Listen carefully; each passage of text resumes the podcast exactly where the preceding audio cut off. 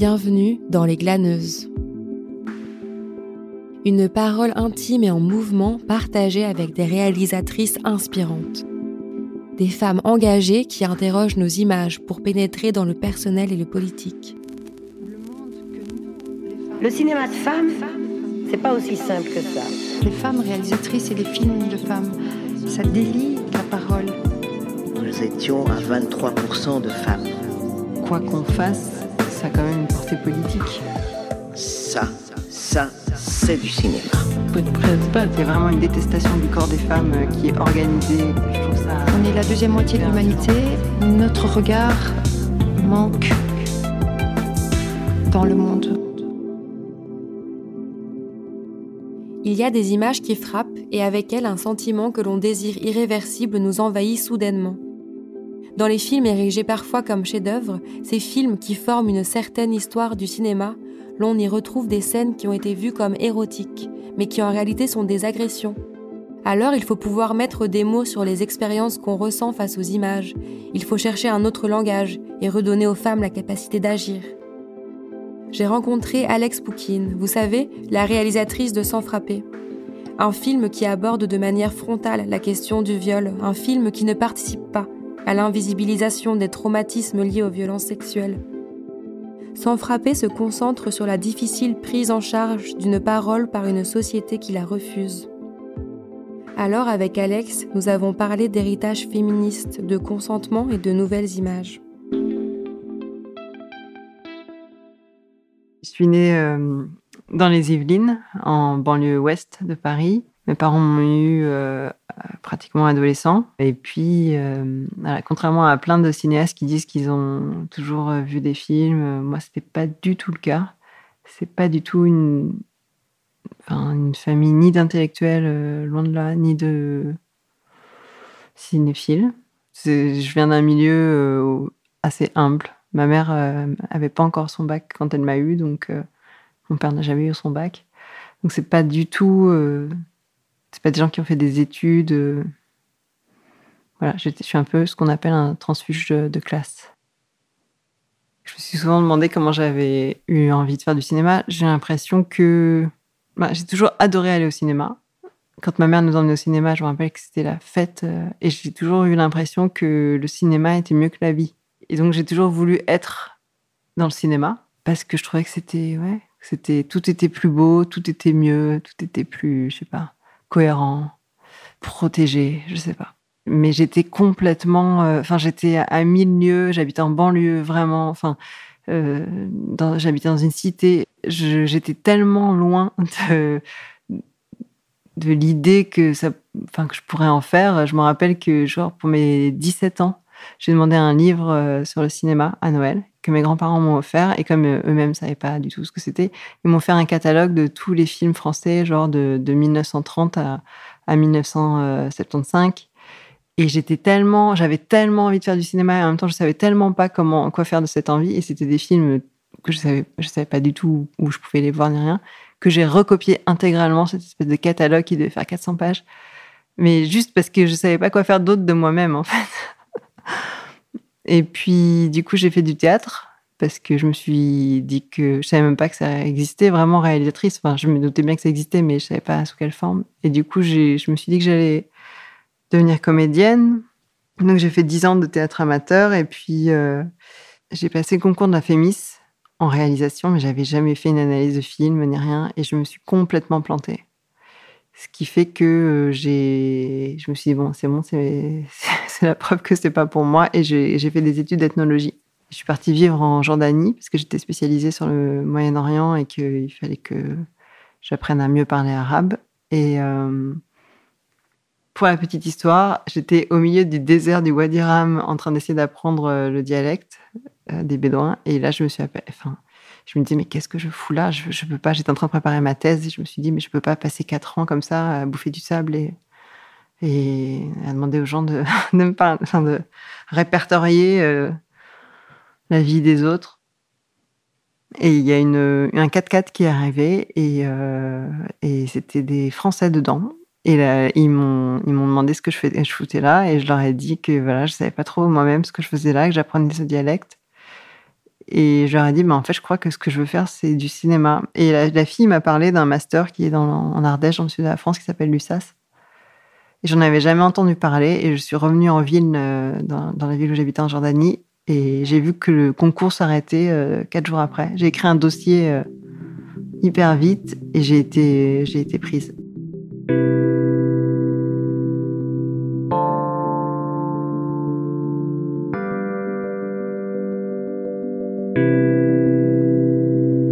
Je finissais mon, le master quand mon oncle est mort. Je ne sais pas pourquoi. Enfin, c'était une évidence qu'il fallait que je fasse un film là-dessus. Même si je me doutais bien que ça allait être euh, très très compliqué de le faire pour plein de raisons. Euh, d'abord parce que ça touchait à quelque chose d'hyper douloureux dans ma famille, à quelque chose dont personne n'avait envie de parler, a priori.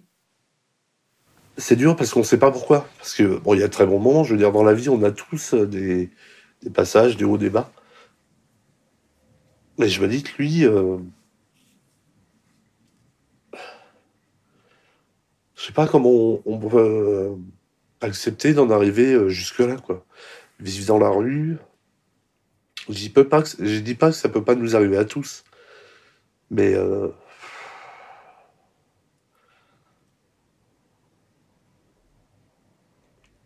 mais je comprends pas qu'on puisse parce que j'ai l'impression quand même qu'il a voulu en arriver là. il avait des frères, des sœurs. Thierry le premier, l'aurait accueilli, il aurait trouvé un appartement. Euh. voilà, quoi, il aurait, Mais lui, il l'a quand même voulu. Il a voulu couper les ponts avec tout le monde.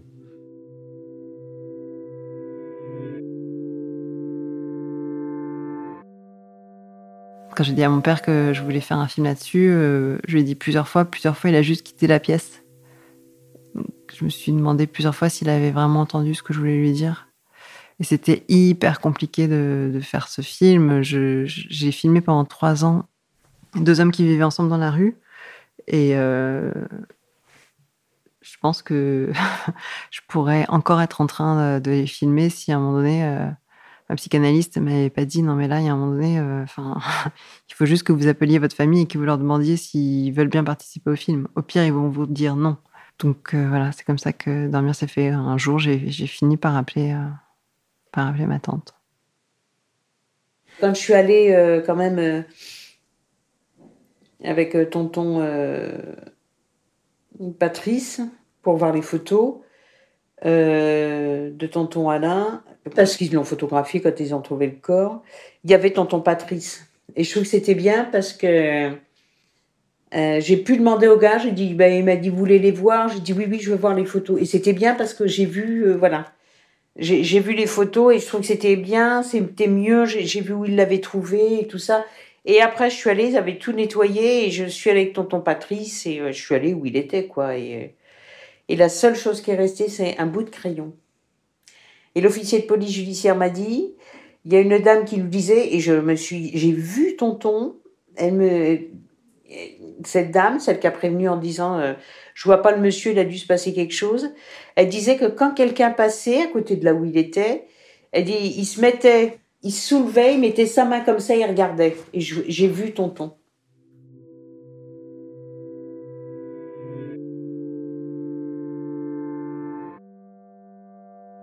Bah, je pense que bizarrement, tout le monde avait envie d'en parler, même si c'était vraiment très douloureux pour eux je pense que ça a quand même libéré quelque chose, sauf chez mon père qui, qui ne peut pas voir le film, qui ne peut pas en entendre parler. Et c'était un peu la raison pour laquelle je faisais ce film. C'était pour parler de, cette relation entre mon père et son frère. Mais j'ai l'impression que ça a quand même libéré quelque chose dans ma famille. C'était plus une honte. Euh, c'était quelque chose euh, dont on pouvait s'emparer, en fait.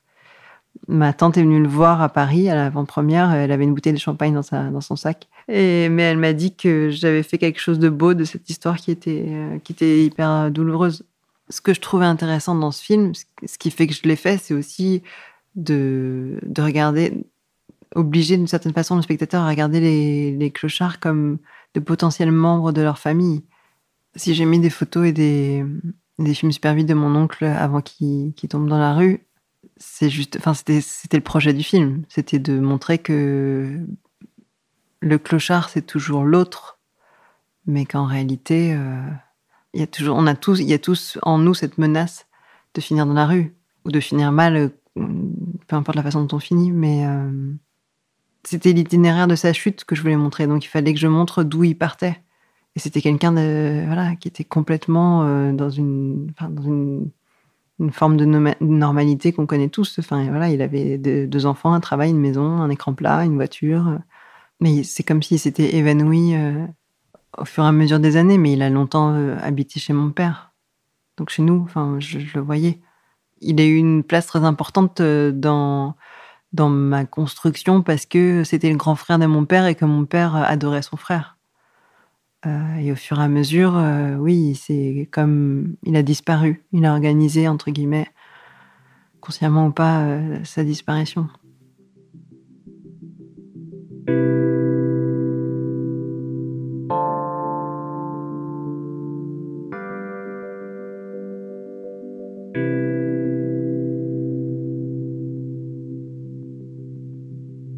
ce qui est euh, hyper troublant, c'est que en faisant dormir, dormir dans les pierres, j'ai appris que mon oncle en fait avait été violé quand il était euh, quand il était adolescent. C'est une des raisons, euh, si ce n'est la raison pour laquelle il a commencé à boire et pour laquelle il a commencé en fait à, à décrocher de tout et qu'il a fini dans la rue. Mais je trouvais que le film était assez dur comme ça et puis j'avais plus l'occasion de lui demander ce qu'il aurait pensé de, comme il avait choisi de ne dire à personne. Je me voyais pas moi le révéler. Et puis c'était pas un film sur le viol, donc je l'ai, je l'ai sciemment complètement effacé du film. Et ce qui est assez dingue, c'est que à l'issue de, de deux projections du film, deux femmes sont venues me dire qu'elles avaient été violées, comme si en fait elles avaient senti inconsciemment ce qui avait eu lieu pour mon oncle et quand Ada est venue me voir après la projection de, Dormir, euh, elle m'a dit en fait que elle avait eu l'impression que je leur avais rendu une intégrité et qu'elle, elle se sentait encore euh, désintégrée. Après, pourquoi elle est venue me voir? Je pense qu'elle avait, elle savait qu'elle voulait faire quelque chose de cette histoire et, qu'elle avait besoin de peut-être de quelqu'un pour euh, l'y aider. Du coup, j'ai fait un film avec elle en lui demandant d'écrire un texte. Il s'est installé près de moi, à l'autre bout du canapé, et je lui ai demandé s'il avait des nouvelles de Mathilde. Il m'a dit qu'ils étaient plus ensemble et qu'ils gardaient de bons contacts. Et là, il m'a dit Et toi et Hugo, vous formiez un si beau couple. Vous étiez si bien ensemble. Et là, j'ai senti mon, mon cœur se gonfler de reconnaissance. Ça faisait des mois que plus personne voulait entendre mes jérémiades sur Ego et, moi. Et donc oui, Ego et moi, c'était magique. Et là, j'ai lâché un truc. Je lui ai aussi parlé de mon envie brûlante de devenir comédienne. Et je me suis penchée vers lui. Et son visage s'est rapproché du mien aussi. Le contact était dur. Sa bouche était close, sèche.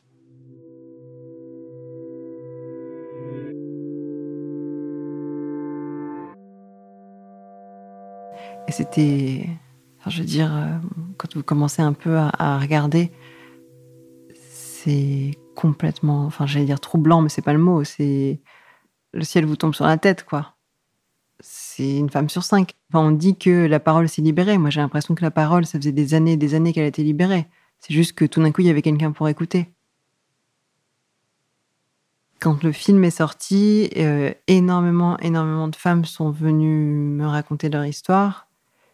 Et ça, ça a été un peu. Euh, j'ai l'impression que ça ne finissait jamais, quoi. Enfin, que c'était comme un flot et que et que c'était oui enfin je, je sais même pas j'ai même pas de mots je bien sûr que la difficulté de recevoir leurs paroles n'a rien à voir avec la difficulté qu'elles ont à raconter leur histoire ou à l'avoir vécu.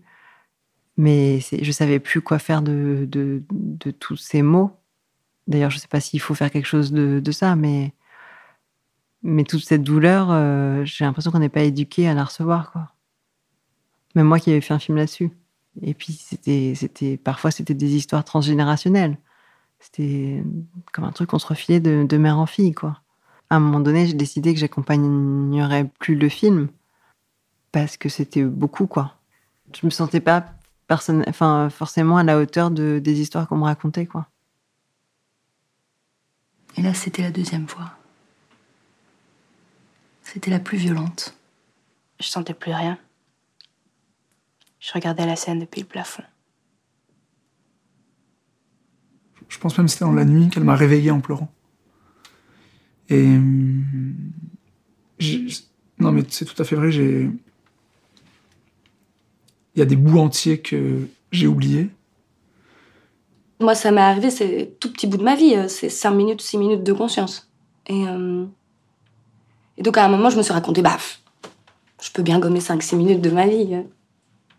Aussi, tous les ans, euh, aux alentours du mois d'avril, je, sais, je commençais à perdre pied. Et au mois de mai, je switchais complètement, là, tout foutait le camp. Et euh, je démissionnais, en fait. Je, voulais, je détruisais tout.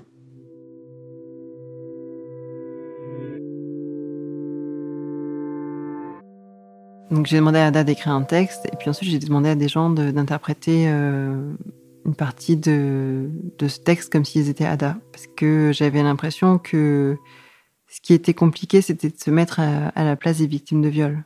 Parce qu'on a toujours, comme pour les clochards, on a toujours envie de croire que c'est l'autre. Euh, que nous, ça pourrait pas nous arriver. Et d'ailleurs, c'est ce que la plupart des gens pensent, c'est que s'ils se tiennent à carreau, s'ils ne sortent pas tard le soir, s'ils s'habillent euh, comme il faut, euh, rien ne pourra leur arriver. On a envie de croire que on, mérite ce qui nous arrive. Sauf que pour moi, c'est complètement... Enfin, c'est, on mérite pas du tout ce qui nous arrive, ni en bien ni en mal. Et c'était, j'avais, je croyais en fait au côté performatif du jeu. Je pensais qu'en demandant aux gens d'interpréter Ada, il passerait peut-être d'un jugement moral négatif sur son histoire à une compréhension de son histoire. Et j'ai l'impression que souvent c'est ce qui s'est passé. Le fait d'apprendre ces mots à elle, de devoir se mettre à sa place, a fait que tout d'un coup ils se sont dit que ben cette histoire n'était pas euh, particulièrement euh, étrange ou singulière et que ça aurait pu aussi leur arriver à eux. C'était ça l'idée du film. Et puis c'était aussi l'idée de dire que euh, il s'agissait pas d'une histoire euh, individuelle, mais d'une histoire politique, euh, globale, mondiale, et que peu importe à quoi ressemblait Ada, peu importe qui elle était au final, son histoire faisait partie de l'histoire de tous. C'est un problème structurel, c'est pas un problème individuel du tout ni une somme de problèmes individuels.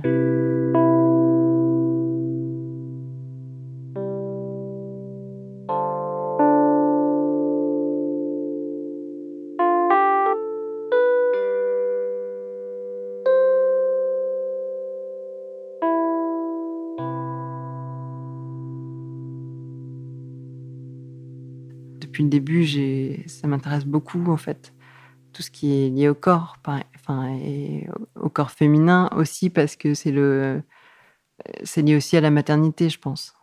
ça, m'a beaucoup intéressé en fait tout ce qui est lié euh, à, l'avortement, à la grossesse, euh, au viol, bien sûr. Parce que je pense qu'en tant que femme, on apprend euh, très vite que qu'on est tout le temps, on est constamment dans le regard de l'autre, et aussi que bah, si mon premier film est un film sur l'avortement, je pense que c'est parce que moi, ça m'a très fort euh, interrogé. Ce truc de se dire qu'en fait, quelqu'un d'autre peut décider pour vous euh, si vous allez euh, être mère ou pas. Et que vous pouvez juste en fait risquer votre peau si vous n'en avez pas envie. L'emprise qu'a la société sur nos corps, je trouve ça hyper violent. la même chose pour la grossesse, la même chose pour la maternité en général. Et même par rapport aux classes sociales. Je sais que moi, quand j'ai lu Bourdieu pour la première fois, j'ai eu l'impression que tout d'un coup, j'avais vu la lumière, que Dieu m'avait euh, parlé dans son oreillette. C'était vraiment, ah oui, mais mon Dieu, mais voilà, c'est ça que je, sentais depuis, euh, depuis des années, l'impression de. que, en effet, l'école était, était un outil de reproduction des élites, que l'égalité n'existe pas, que, tout ça n'est qu'une une énorme supercherie et que le corps euh, des gens de ma famille ne ressemblait pas au corps euh, des gens qui vivent même ne serait-ce que dans, une petite bourgeoisie parce que euh, on est usé par la vie qu'on a. C'est assez drôle parce que je pense que quand j'avais quand j'avais 17 ans, Je me suis revue en photo il n'y a pas longtemps, quand j'avais 17 ans, et je me disais, mais mon Dieu, comme j'étais complexée à cette époque-là.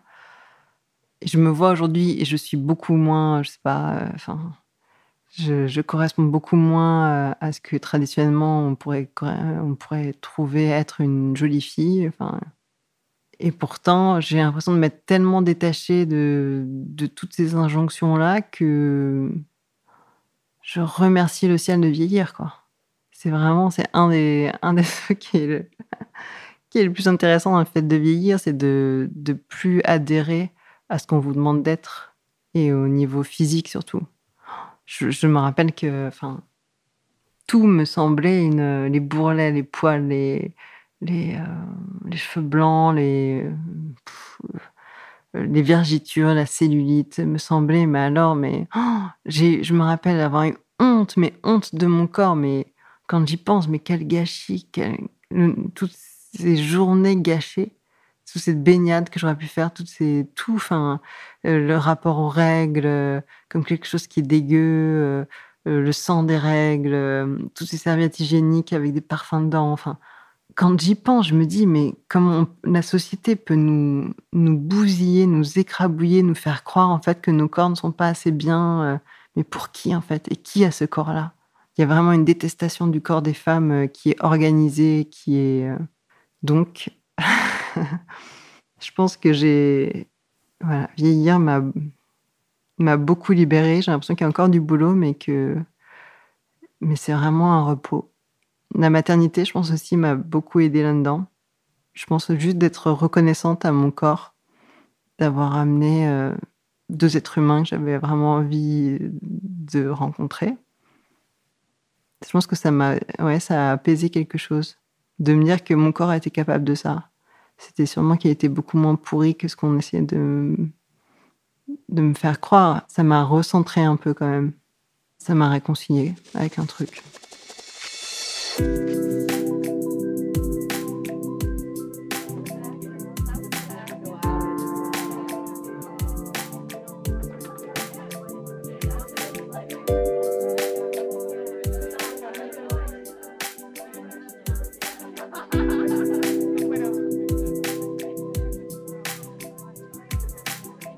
Bah, pour Palma, en fait, ce qui s'est passé, c'est que l'idée, c'était de filmer ma fille.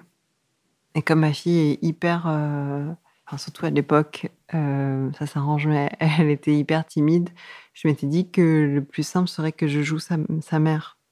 Euh, et puis finalement, ma fille n'a pas tourné dans le film parce qu'en fait, on, on, rejoue quelque chose qu'on avait, qui nous est arrivé. Quand on a commencé à faire les essais en fait avec ma fille, elle n'arrivait pas bien à, à faire la différence entre euh, la réalité et ce qu'on est en train de jouer. Je crois qu'au fond, si elle n'avait pas envie de rejouer cet épisode qui, était, qui avait été un peu traumatisant pour toutes les deux, enfin traumatisant gentiment, mais. Et du coup, je me suis retrouvée à chercher une autre petite fille, sauf que, euh, enfin, on n'avait plus le temps, ni le budget, ni de, trouver une, comédienne pour faire euh, le rôle de la mère. Et du coup, je me suis lancée dedans. C'était, je pense aussi, une petite. ça m'a fait très plaisir parce que moi, comme j'avais fait des études de, de théâtre, euh, j'étais contente de jouer. Et c'était une petite revanche parce que j'ai suivi les cours de Jean-Laurent Cochet. Et euh, j'adorais le théâtre, vraiment, je voulais vraiment, vraiment être comédienne, mais c'était, je suis tombée dans le cours de théâtre le plus misogyne de l'histoire de l'humanité, je pense. C'était, c'était pas possible. C'est à ce moment-là que je me suis dit, non, en fait, je vais me diriger, enfin, c'est moi qui vais diriger, je vais, je vais pas supporter d'être dirigée. Donc, euh, bah là, j'avais, c'était vraiment chouette parce que je me dirigeais un peu tout seul. Donc, c'était merveilleux. même si c'est très très étrange d'être à la fois, euh, comment dire, quand on, quand on est comédien, c'est comme s'il fallait laisser quelque chose, être dépossédé par quelque chose, laisser quelque chose advenir et être euh, complètement emporté par ce qui a lieu. Et quand on est réalisateur, c'est le contraire pratiquement. L'idée, c'est de, de, cadrer, de, de juger, de, de, de diriger, de, de contenir Qu'est-ce que tu fais? Je le rendrai plus tard.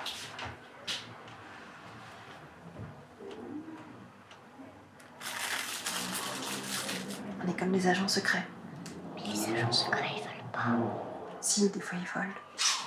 Allez, si t'as pas faim. C'est un emprunt. Sûr Je le rendrai plus tard.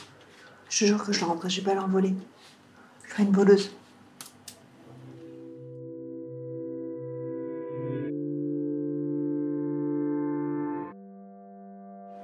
L'histoire de Palma, donc c'est un, court métrage, enfin un moyen métrage euh, qui raconte l'histoire d'une d'une femme qui part en week-end euh, avec sa, sa, fille pour photographier la, la mascotte de la classe. Et en fait, elle n'a pas eu tout d'argent. Et en fait, j'avais envie de, de, de, rejouer cet épisode qui, donc, qui m'est arrivé parce que j'avais envie de parler de, de, cette espèce de honte sociale et de, culpabilité. Parce que voilà, il y a quelques années, alors que j'étais en plein divorce et que ma vie était une catastrophe à tous les niveaux, financièrement, émotionnellement, c'était une cata. Je me suis retrouvée donc avec euh, Kiki, la mascotte de la classe de ma fille, et j'ai pété complètement un plomb. Le seul programme du week-end qui me paraissait envisageable, c'était de regarder des, dessins animés en streaming euh, dans un appartement qui ressemble à peu près à Hiroshima. Enfin, un appartement, c'est encore euh, c'est un grand mot. Et quand j'ai ouvert le cahier, que j'ai vu à quel point la vie des autres euh, avait l'air tellement formidable et magnifique, et que tout le monde, euh, comme ça, se mettait en scène dans une vie, euh, et que moi, ma vie, était, enfin, ma vie à ce moment-là était absolument inavouable. Oui, j'ai pété un câble et j'ai pris des billets pour Majorque, alors que je n'avais pas du tout, du tout les moyens. Là, on pourrait faire un grand soleil qui rigole. Il n'y a pas de soleil, on va pas inventer. Bah, tu crois que les autres, ils n'inventent pas Regarde. Ah oui, puisque c'est des photos. Bah, c'est des photos, mais ils ont l'air de faire semblant de s'amuser quand même. Tu vois bien. Euh. Personne ne sourit comme ça dans la vraie vie. C'est impossible. Regarde. Franchement, t'as vu elle? T'as vu comment elle rigole? Tu vois vraiment sur son visage que son, euh, sa bouche, elle rigole, mais ses yeux, ils sont tristes. Ça se voit, non C'est ses frères et sœurs, ça Bah oui sont quatre.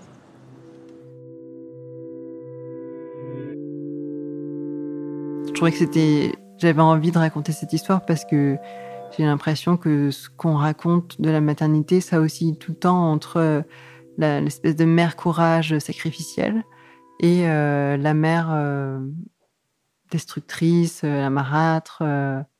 Donc voilà, j'avais envie de montrer une, une, mère autrement en fait, avec pas mal d'autodérision. Parce que bon, c'est quand même, euh, avec le recul, mais même euh, au moment où je le faisais, je voyais que c'était complètement délirant. Mais c'est quand même un rapport très très particulier en fait, le rapport qu'on a à nos enfants. C'est quand même, quand on y pense, un corps qui engendre un autre corps, sortir un autre corps de vous, c'est quand même très très étrange. Et ensuite d'être responsable de cette personne, alors que, ben en fait, le moment avant que j'ai ma fille et le moment où elle est née, mais en vrai, j'étais toujours la même personne en fait. C'est juste que tout d'un coup, il y avait en plus une personne, enfin, il y avait quelqu'un dont il fallait que je m'occupe, alors que j'avais l'impression que moi-même, j'étais pas complètement finie. Et quand on, enfin, oui, il y a tous, enfin, c'est très, moi, je trouve que la maternité, c'est quelque chose de très, très bizarre. Parce qu'on sait, j'ai l'impression qu'on est complètement démuni face à la vie et qu'on doit faire semblant qu'on sait quelque chose pour ne pas inquiéter cet enfant essayer de lui, de lui faire croire qu'on sait qu'elle est sans derrière tout ça, alors que, enfin, que moi, en tout cas, je ne sais pas du tout. Et que je ne sais pas ce que j'ai à lui offrir, en vrai. Donc c'était un peu, c'était un peu ça, ce film.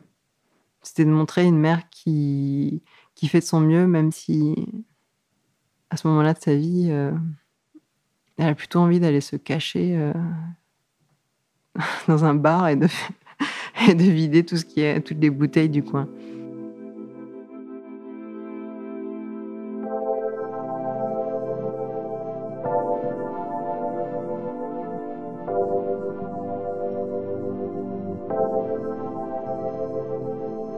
j'ai l'impression que quoi qu'on fasse, ça a quand même une portée politique.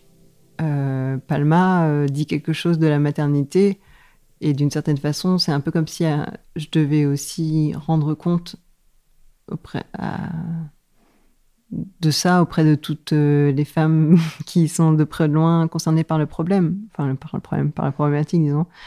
de la même façon, là, je suis en train d'écrire un film sur, sur une femme qui, qui devient travailleuse du sexe j'ai envie d'être libérée politiquement euh, de, de, de, toute responsabilité, mais n'empêche que selon la façon dont vous racontez l'histoire, vous dites quand même quelque chose qui peut avoir un impact euh, sur la vie des gens.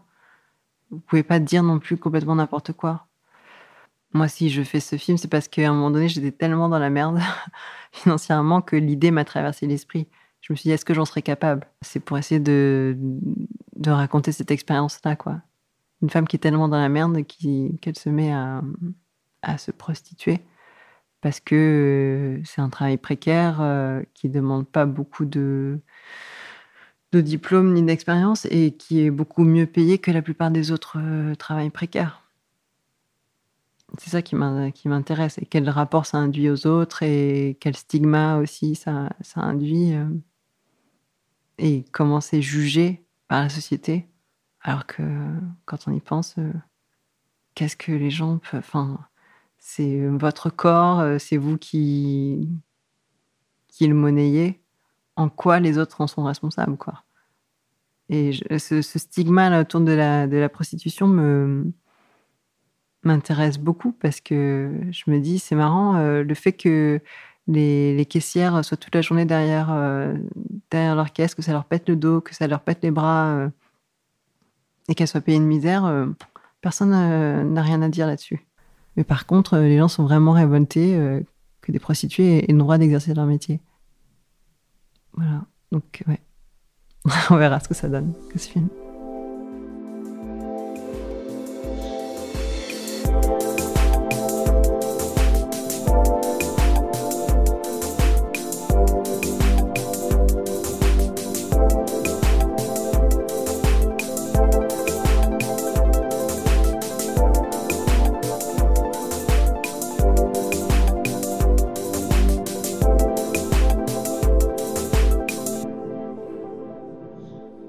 Je suis Sarah Semana et vous venez d'écouter Les Glaneuses, le podcast qui s'immisce au creux de la vie de réalisatrice. Ce podcast est une production de Synergie et la Cinémathèque de la Fédération Wallonie-Bruxelles. Vous pouvez retrouver les épisodes sur synergie.be et sur votre application de podcast.